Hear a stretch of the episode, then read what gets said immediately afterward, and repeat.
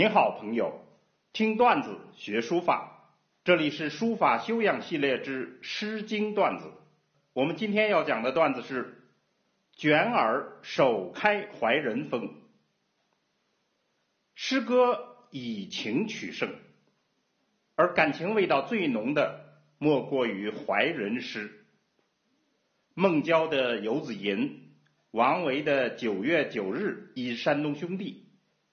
杜甫的《月夜》，这些经典的怀人诗，其实都源于《诗经》里面一篇被称为怀人诗奠基之作的《卷耳》。《卷耳》堪称怀人诗之祖。诗三百分为风、雅、颂三个部分，其中风指的是国风，十五国风。是诸侯国的民间歌谣。从抒发情感的这个角度来看，国风是诗三百最有意味的诗篇。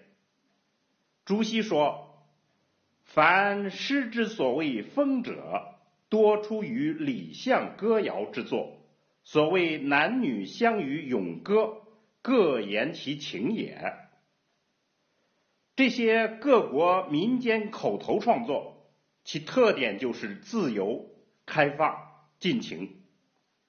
卷耳是周南地区的风，我们就来看看怀人诗之祖的卷耳能把怀人的感情抒发到怎样的境地。卷耳一开始从容优雅，采采卷耳。不盈顷筐，采啊采啊采卷耳，没有采满一小筐。嗟我怀人志必周行，感叹我所怀念的人儿，把筐子放到了大道上。这以上看来是写眼前的景。从自己的生计采卷耳，转到了情感，而且直截了当。下面就转换了，直接写怀念的那个远方的人。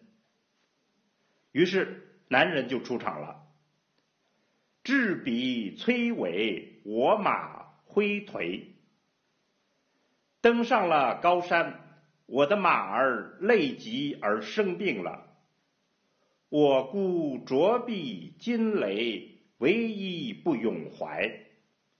我姑且倒满了金杯，喝杯酒以慰藉内心长长的怀念。诗写到这儿，这边在思念，那边也在思念，于是一发不可收拾，思念之情就完全倾注到远方去了。执笔高冈，我马玄黄。登上了高冈，我的马儿因为久病而毛色发黄。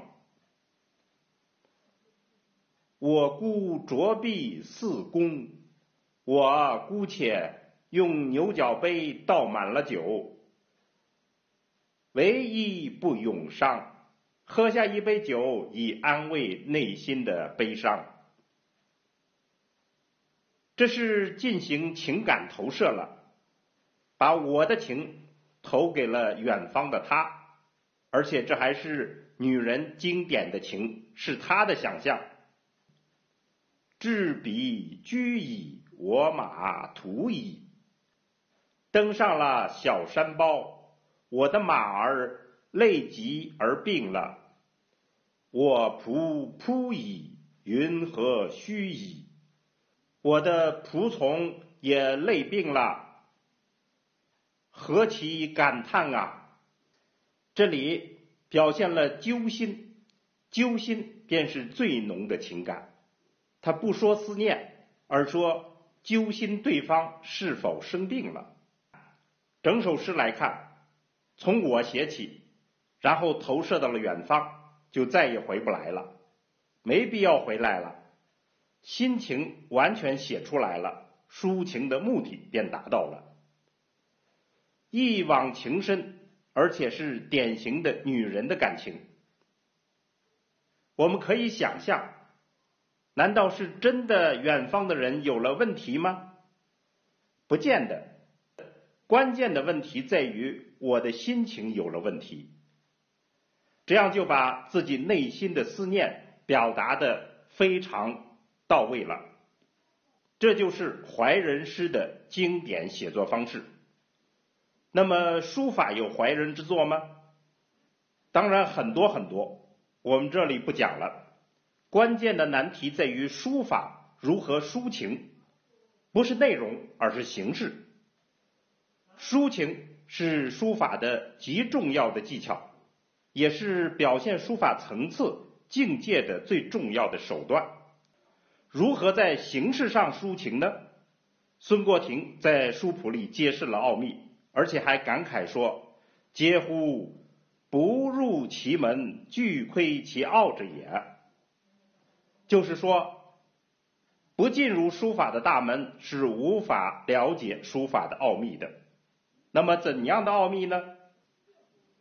关键之处，孙过庭说：“达其情性，行其哀乐。”表达自己的情感和内在的秉性，把心中的哀与乐化为可视可感的形质。形质，这是书法用语，形状和质地。譬如点画的不同形状、质地，在这种最基础的元素里。已经充满了哀乐之情。如何实现达其情性，行其哀乐？孙过庭也揭示的很具体。除了发挥不同书体的特色优势，最玄妙的是，凛之以风神，温之以炎润，古之以枯尽，和之以闲雅。